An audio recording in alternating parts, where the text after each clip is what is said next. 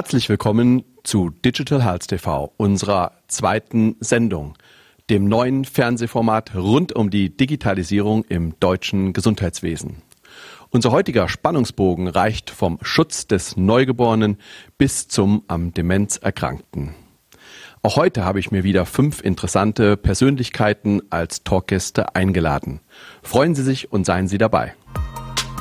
Als unseren ersten Gast darf ich Herrn Dr. Michael Hübschen begrüßen. Sein beruflicher Werdegang führte ihn als Geschäftsführer zu Vitaphone und Vita Systems, ehe er 2013 zur Telekom wechselte.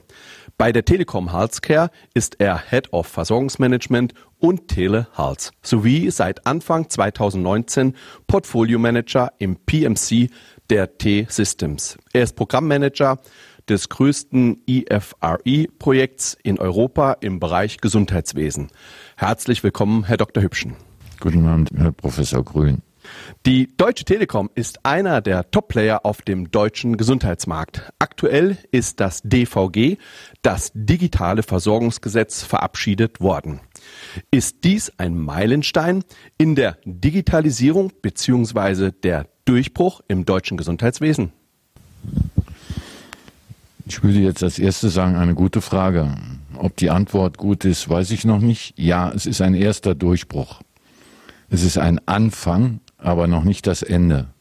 Nach dem DVG 1 wird es ein DVG 2, 3, 4 geben. Warum? Das DVG ist noch ein bisschen zu wenig bisher, was gemacht wurde und viel zu schwammig für den Markt, um wirklich für alle Player nicht mehr transparent zu sein, sondern wirklich um nach vorne zu gehen. Dankeschön. Der Manager Hermann Kamp ist seit über zehn Jahren im Gesundheitswesen tätig und setzt sich mit Leidenschaft für die Digitalisierung ein.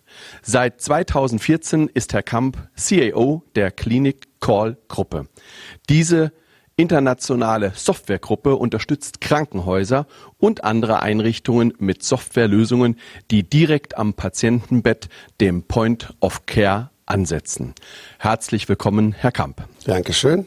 Herr Kamp, was sind aus Ihrer Sicht die zentralen Aspekte der Digitalisierung im Gesundheitswesen?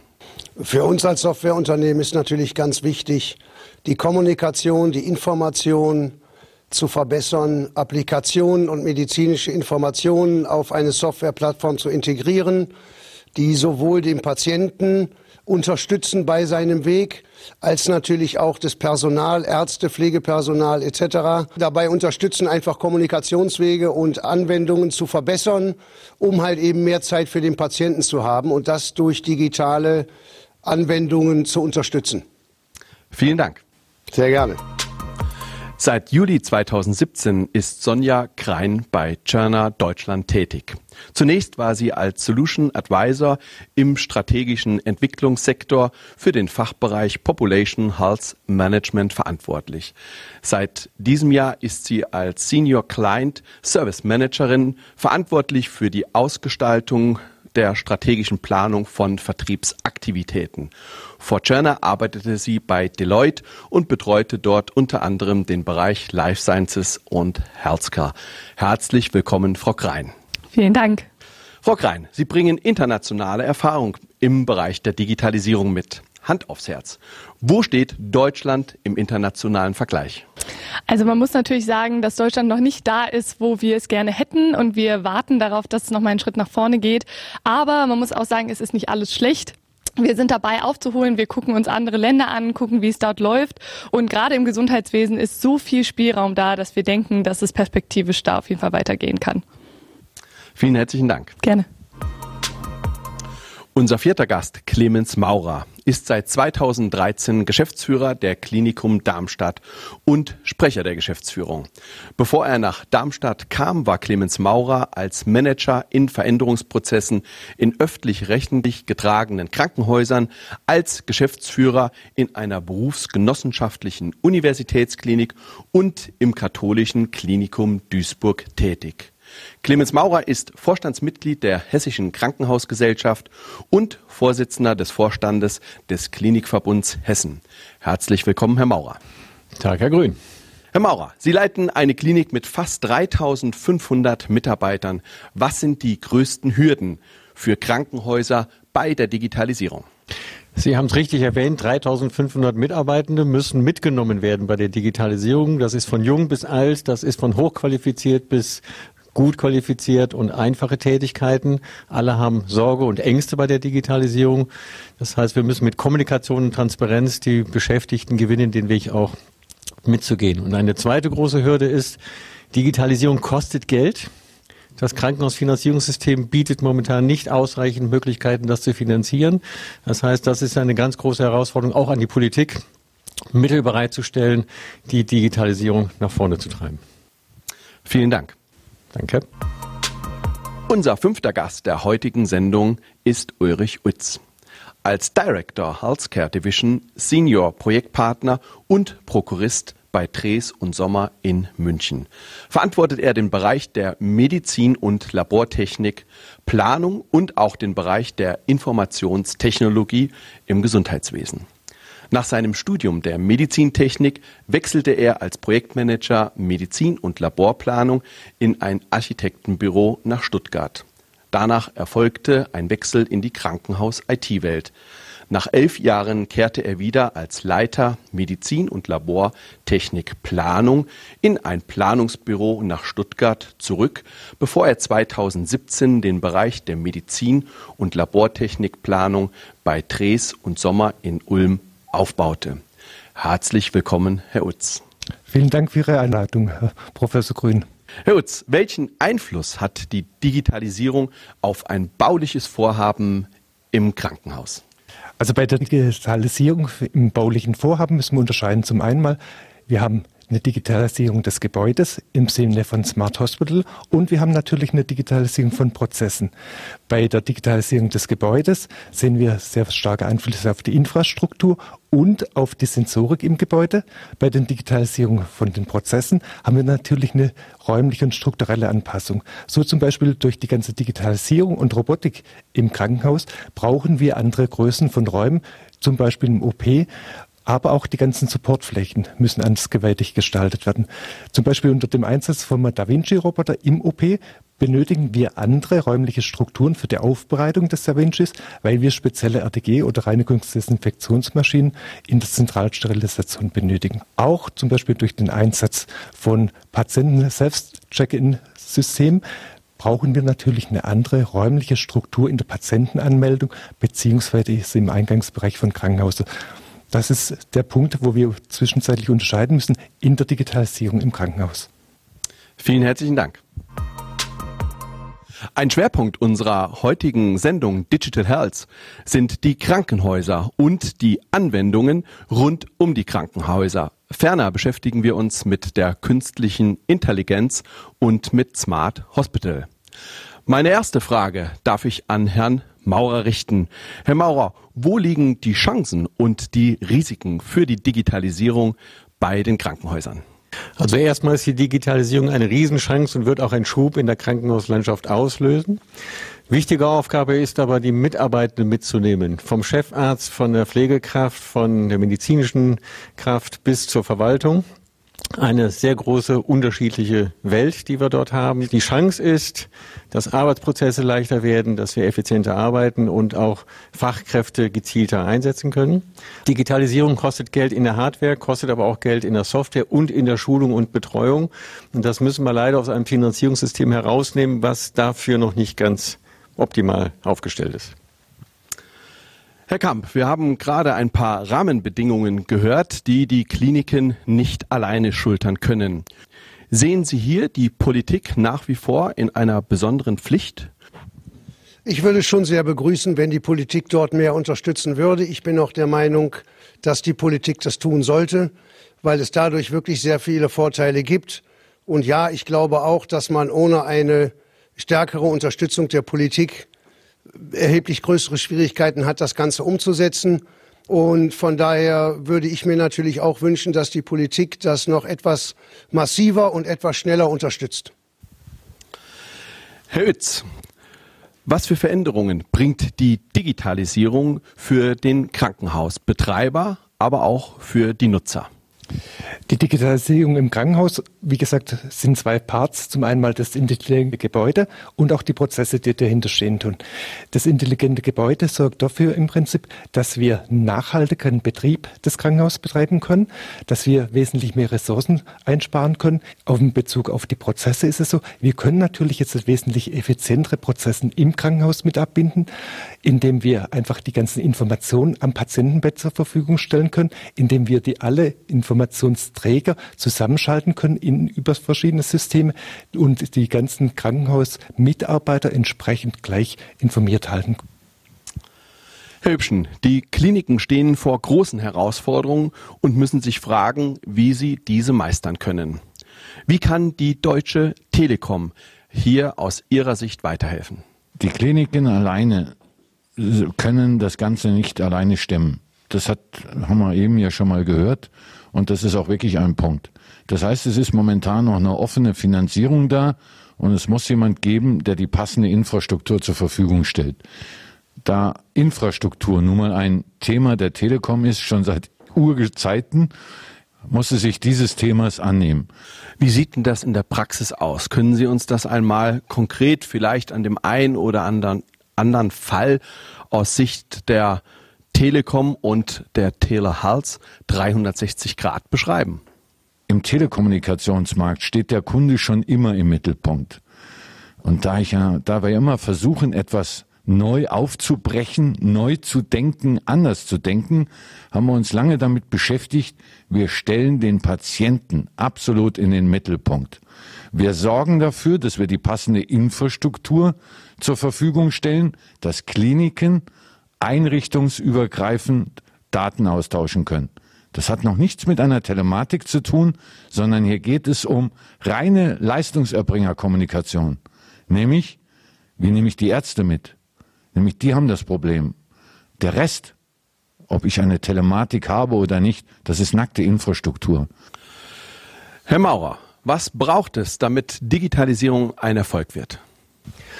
Es braucht einmal Führungskräfte in dem Krankenhaus, die dahinter stehen müssen, die ihre Mitarbeiter mitnehmen müssen. Es braucht Ideen, die aus dem Haus kommen. Wie können wir das realisieren? Es braucht auch neue Gebäudestrukturen, weil Ganz einfaches Stichwort. Ohne WLAN kriege ich in einem Krankenhaus nicht so viel Digitalisierung hinein. Das heißt, ich bin gleichzeitig auch wieder hier in einem starken Invest und man muss das Thema einfach auch von der obersten Führung mit Freude angehen und mit Optimismus, dass es der richtige Weg ist. Krein, was denken Sie? Haben wir überhaupt schon die Basis, die wir benötigen für einerseits Digitalisierung und künstlicher Intelligenz andererseits? Also ich glaube, das ist ein schwieriges Thema insofern, dass es natürlich schon künstliche Intelligenzanwendungen gibt in Deutschland, die auch schon sehr erfolgreich sind. Zum Beispiel in der Radiologie, wo man natürlich schon Muster erkennen kann und wo man daraus Ableitungen treffen kann. Aber man muss auch sagen, wenn wir wirklich Gesundheitsdaten haben wollen, eine breite Menge an Gesundheitsdaten und daraus Erkenntnisse gewinnen wollen, dann ist es unheimlich schwierig, weil da haben wir einfach noch nicht die Daten, die wir bräuchten und da hoffe ich, dass noch was passiert in naher Zukunft. Gibt es denn in dem Zusammenhang aus Ihrer Sicht weitere Voraussetzungen, die nötig sind? Also ich glaube, als allererstes, was ja auch Herr Dr. Hübschen gerade schon gesagt hat, ist die Infrastruktur. Das wird unheimlich wichtig sein. Wir brauchen mehr Standards. Also vor allem Standards sollte das Stichwort sein, was uns alle begleitet, wenn wir über KI sprechen. Ähm, wir brauchen sowas wie HL7, also Kommunikationsstandards, damit wir Sachen austauschen können, damit wir Dokumente teilen können. Und ich glaube, da geht die Zukunft hin und da müssen wir wirklich dran arbeiten, dass da etwas passiert. Mit Telehertz 360 hat die Telekom ein Produkt, von dem Sie sagen, dass es die Anforderungen der Anwender aus Sicht des Patienten vollständig erfüllen wird. Können Sie uns dies kurz erläutern? Wir haben unterschiedliche Module gebaut. Wir haben da drauf als Produktlinie, warum? Wir haben eine TH Telehealth 360 medizinisch gebaut, die handelt Cases medizinische.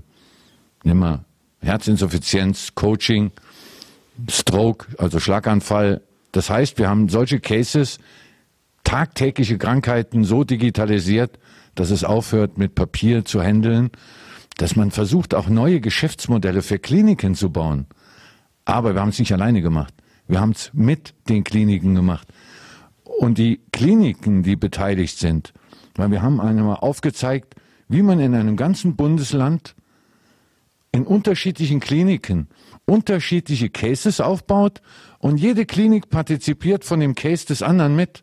Es ist nicht das Modell, einer hat da was gebaut und nimmt die anderen aus. Nein, der baut das, der baut das, der baut das und alle haben miteinander. Und es ist diskriminierungsfrei. Und wenn irgendeiner sich anschließen möchte, dann kann er da mitmachen. Herr Maurer, kommen wir in die stationäre Praxis. Sie sind Chef eines großen, bedeutenden Klinikums. Wie ist der Durchdringungsgrad der Digitalisierung in Ihrem Unternehmen? Der ist noch nicht so weit, wie wir das möchten, aber der ist schon auf einem sehr guten Weg. Ich nenne mal ein paar Beispiele, wo wir mit angefangen haben. Ganz wichtig ist, wir haben erstmal das Management der IT direkt an die Geschäftsführung gehängt. Das ist ein ganz wichtiger Block, weil es ist eine Managementaufgabe von ganz oben, um das zu tun. Wir investieren viel mehr als andere Krankenhäuser, das wissen wir. Wir geben momentan rund sechs Millionen Euro jedes Jahr für Digitalisierung IT aus. Das fruchtet momentan in einen Neubau ähm, der komplett mit WLAN ausgestattet ist. Das heißt, wir arbeiten inzwischen schon mit mobiler Visite. Das heißt, der klassische Visitenwagen, den Sie kennen mit Papier, der auf dem Flur rumsteht, den gibt es nicht mehr. Das kommt sehr gut an, weil die Daten sind gleichzeitig verfügbar an verschiedenen Arbeitsplätzen. Der Arzt muss nicht wieder in ein Zimmer rennen, wo ist der Laborbefund oder die Pflegekraft muss nicht irgendetwas holen. Man lässt es an verschiedenen Arbeitsplätzen auch während der Visite dann direkt zur Verfügung.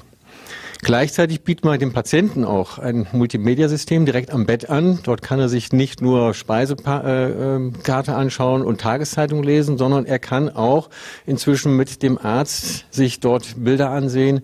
Ein Röntgenbild, nicht in der Qualität, wie der Arzt sich das ansehen muss, aber ausreichend für die Erläuterung des Patienten.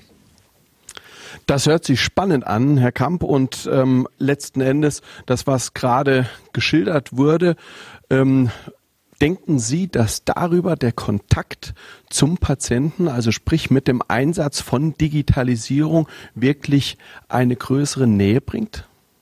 Ich denke das nicht nur, sondern ich weiß das auch und ich bin auch fest davon überzeugt, dass das der richtige Weg ist, weil genau diese digitalen Unterstützungen, wie sie jetzt gerade auch angesprochen worden sind, genau die Dinge sind, die einfach dem Personal viel mehr Möglichkeiten geben, sich um den Patienten zu kümmern, weil sie einfach Schritte erleichtern, weil Wege verkürzt werden.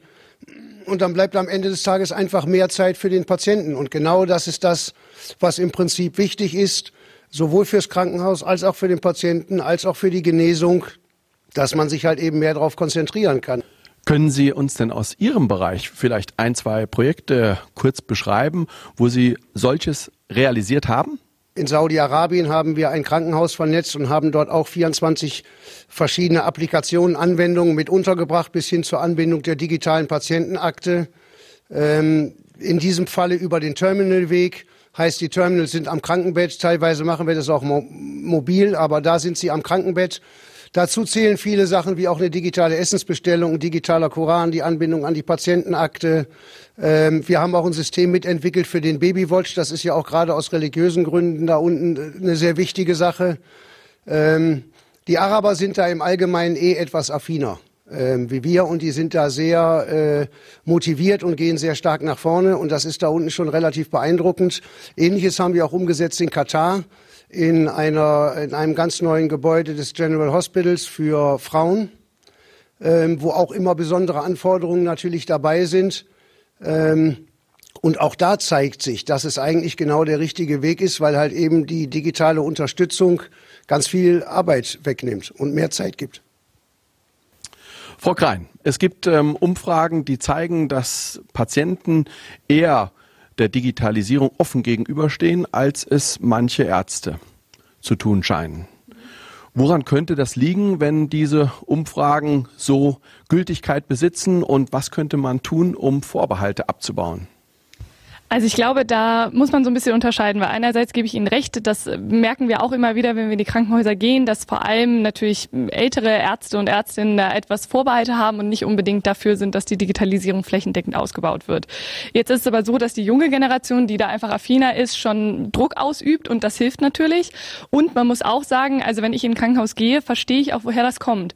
Weil man kommt dahin, oft wird noch doppelt erfasst. Also heißt, wenn jemand in die Notaufnahme kommt, wird er einmal aufgenommen, auf Station dann nochmal und dann muss es nochmal in den Computer übertragen werden. Und das ist natürlich mehr Arbeit. Und dass das Skepsis hervorruft und dass die Leute sagen, wenn ich das jetzt noch alles digital machen muss und digitalisieren muss, ist das viel mehr Arbeit, kann man gut nachvollziehen. Ich glaube aber, der Mehrwert der Digitalisierung zeigt sich eigentlich relativ schnell, wenn diese Doppeldokumentation wegfällt, wenn Sachen an alle an einem Ort verfügbar sind und wenn wir von Datenschutz reden, was natürlich in dieser Diskussion immer mitspielt, muss man sagen, ist es sehr viel sicherer, wenn man eigentlich die Sachen an einem Ort gelagert hat. Natürlich macht man sich da auch angreifbar, für Hacker. Aber wir haben mittlerweile so, ich glaube, da können meine Kollegen mir auch zustimmen, wir haben so gute Systeme, dass wir da eigentlich ganz gut aufgestellt sind. Von daher hoffe ich, dass diese Skepsis in Begeisterung sich wandelt im Laufe der Zeit und wir das mehr sehen werden. Eben wurden schon die Hackerangriffe von Frau Krein erwähnt. Der Datenschutz wird immer gerne wieder bemüht. Wie können digitale Lösungen hier entsprechende Modalitäten schaffen, dass wir diesen Herausforderungen rund um die Sicherheit passgenau begegnen? Ich glaube schon, dass wir in Deutschland ähm, durchaus in der Lage sind, das Ganze auf sichere Beine zu stellen. Wenn man das von vornherein mit in Betracht zieht und wenn man das parallel miteinander aufbaut, dann sehe ich dieses Risiko nicht. Also da würde ich den Menschen das auch ganz gerne nehmen, dass man ähm, Dinge im Zweifel weiter in Deutschland hinauszögert, weil man sich vielleicht auf die Angst des Datenklaus konzentriert. Die kann ich da nicht erkennen. Herr Witz, Ihr Unternehmen sorgt dafür, dass Kliniken in der Zukunft smart, sprich intelligent sind. Erläutern Sie uns doch zunächst einmal bitte, was verbirgt sich hinter dem Begriff Smart Hospital oder Customized Smart Building? Also in der Smart Hospital verstehen wir im Prinzip den Einsatz von IoT in der Gebäudetechnik. Das heißt, wir verbauen dort intelligente äh, Sensoren, die uns einfach die ganzen Werte mit aufnehmen tun und an ein KI-System weiterleiten tut. Das KI-System ist ein selbstlernendes, selbstoptimierendes System, wo die kompletten Daten erfasst, analysiert und bewertet. Entsprechend daraus können dann eine Prozesssteuerung und eine Prozessoptimierung mit dahinter stehen. Jetzt ist zum Beispiel das Management der OP-Lüftung mit gemeint. Hier sind aber auch solche Sachen mit gemeint, einer Indoor-Navigation für Patienten, für Ärzte. Wo stehe ich? Hier ist natürlich auch diese ganze Real-Time-Location-System für das ganze medizinische Equipment mitgedacht. Hier ist natürlich auch das Parkraummanagement mitgedacht. Beziehungsweise, wann kommt ein Patient an? Wann soll wieder weggebracht werden? Und über welche Kanäle kann das erfolgen? Wie Sie es jetzt beschreiben, Smart Hospital, da gibt es jedoch auch Verwundbarkeiten. Wo sehen Sie die Risiken auf der einen Seite und auf der anderen Seite die Chancen? Also die Risiken sind natürlich, die sind hier schon genannt worden, Hackerangriffe. Zusätzlich bietet allerdings auch die Digitalisierung des Gebäudes eine große Chance für uns. Es geht ja nicht nur darum, dass wir wenn wir einen Einbruchschutz nehmen wollen, dass von außen irgendjemand reinkommen tut, ins Gebäude eindringt, wir können das natürlich anderweitig auch nutzen. Diese ganze Sensorik, wo wir drin haben, können wir dazu nutzen, einen Demenzschutz mit aufzubauen, Weglaufschutz, wann gehen die Leute nach außen. Das gleiche können wir für die ganzen äh, Überwachung der Babys mit durchführen. Diese Möglichkeiten sind da. Wir können natürlich immer halt auch eine Präsenzmeldung mitmachen. Wo sind die Personen? Wo können sie wirklich nachverfolgen? Und das muss man auch als große Chance für das Krankenhaus mitsehen. Wie zukunftssicher sind diese Technologien? Und wie gewährleisten Sie, dass sie nicht schon in wenigen Jahren veraltet sind? Die Digitalisierung im Krankenhaus ist meistens immer eine Softwarekomponente. Und durch Softwarekomponenten ähm, können wir natürlich updaten, auf neueres Stand mitbringen. Der Austausch der Sensoren ist meistens relativ einfach. Die Infrastruktur des Kabels bleich, äh, bleibt gleich. Wir brauchen einfach nur noch neue äh, Sensoren oder die neueste Generation von Sensoren mit anpassen. Ein Knackpunkt im Rahmen der künstlichen Intelligenz sind die ethischen Fragestellungen. Haben wir hier nicht eine ganz besondere Verantwortung auch den folgenden Generationen gegenüber? Wenn die KI so fortschreitet, wie wir das momentan beobachten, dann müssen wir gucken, dass wir da möglichst schnell Antworten drauf finden. Es kommt aber auch sehr auf den Use Case der äh, KI an, weil wenn man KI in der Radiologie einsetzt, wo es wirklich nur darum geht, die KI erkennt ein, eine Anomalie, ein Muster, meldet das dem Radiologen und der entscheidet dann oder sie entscheidet dann, was sie damit anfängt. Dann ist es ethisch ziemlich unproblematisch. Wenn man aber sagt, dass KI so wie wir es perspektivisch leben wollen, äh, eine maschinelle Intelligenz ist, die auch eigenständig denken kann, dann muss man natürlich diese Diskussion führen. Was darf sie entscheiden? Was darf sie nicht entscheiden? Herr Maurer, wenn Sie in die Zukunft blicken könnten, wie sieht die Digitalisierung der Zukunft aus? Erstmal ist in der Zukunft die Digitalisierung dazu geeignet, dass die Daten sicher sind, dass der Bürger der Herr seiner Daten ist. Ich glaube, das ist ein ganz wichtiger Punkt. Die Digitalisierung schafft es, dass, das hatten wir eben schon mal angesprochen, dass die Mitarbeitenden unserer Fachkräfte mehr Zeit haben wieder für die persönliche Zuwendung äh, zu den Patienten, also ein deutlicher Abbau oder Reduzierung äh, der Bürokratie. Sicherheit ist schon ganz oben auf in den Krankenhäusern und muss noch weiter platziert werden. Heute ist vielmehr die Frage, was ist, wenn die IT ausfällt? Ich kann nicht mehr operieren, ich habe kein digitales Bild mehr und und und. Als großer Player, Herr Hübschen, setzen viele Kunden im Markt auf ihr Unternehmen. Nun gibt es Startups, eben wurde schon das Wort Agilität, Flexibilität bemüht. Was spricht dafür, dass sich Kunden für ihr Unternehmen entscheiden?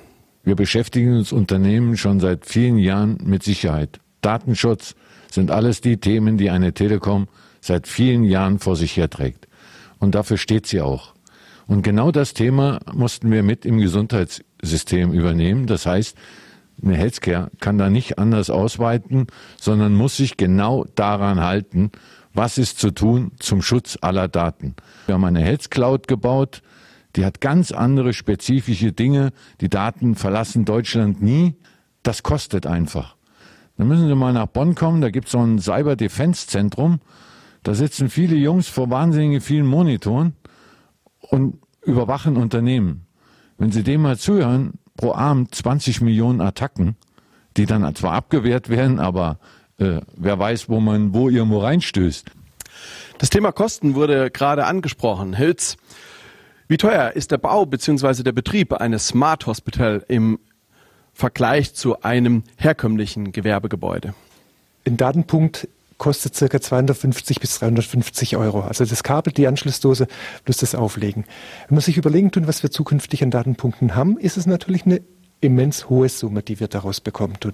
Und bei den Krankenhäusern ist es so, wir haben meistens ein gedeckeltes Budget und die Krankenhäuser sind diesen Business Case noch nicht dahinter, um zu investieren in diese Technologien, weil sie einfach sagen tun, es rechnet sich für uns nicht.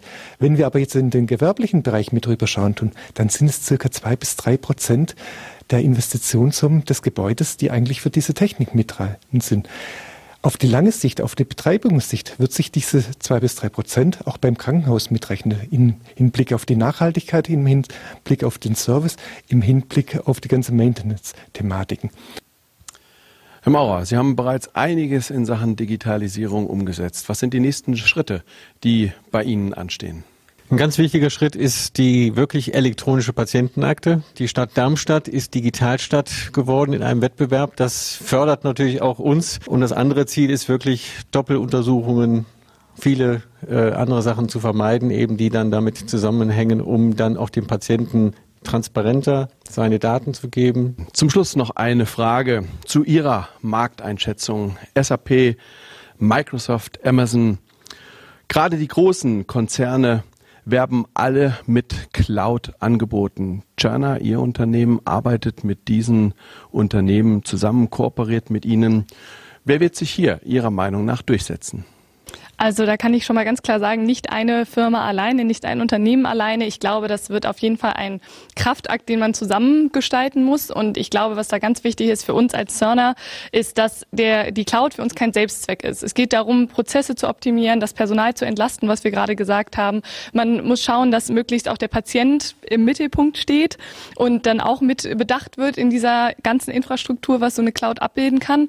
Und wir sagen halt, die Cloud kann ein Schlüssel dazu sein. Also wenn wir sie effektiv nutzen, dann kann das einen Mehrwert für sehr viele Leute haben. Wir glauben aber auch, dass es eher Multicloud-Szenarien geben wird, dass eben nicht wir nur mit Amazon kooperieren oder nur mit Microsoft, sondern dass es ein Konglomerat an verschiedenen Cloud-Anbietern geben wird, mit denen dann die entsprechenden Unternehmen zusammenarbeiten. Also es gibt nicht den einen großen Player, der irgendwann alles beherrscht. Das glaube ich nicht. Danke an meine heutigen Talkgäste. Danke, dass wir Themen vom Krankenhaus über die vielen Komponenten rund um die Digitalisierung sowie der künstlichen Intelligenz inhaltlich bearbeiten konnten. Essentiell ist, dass der Nutzen für den Patienten in der Mitte steht und dass wir der Verantwortung gerecht werden, die wir gerade auch um die Ethik herum finden. Vielen herzlichen Dank für Ihr Einschalten. Bleiben Sie gesund. Ihr Andreas Helmut Grün.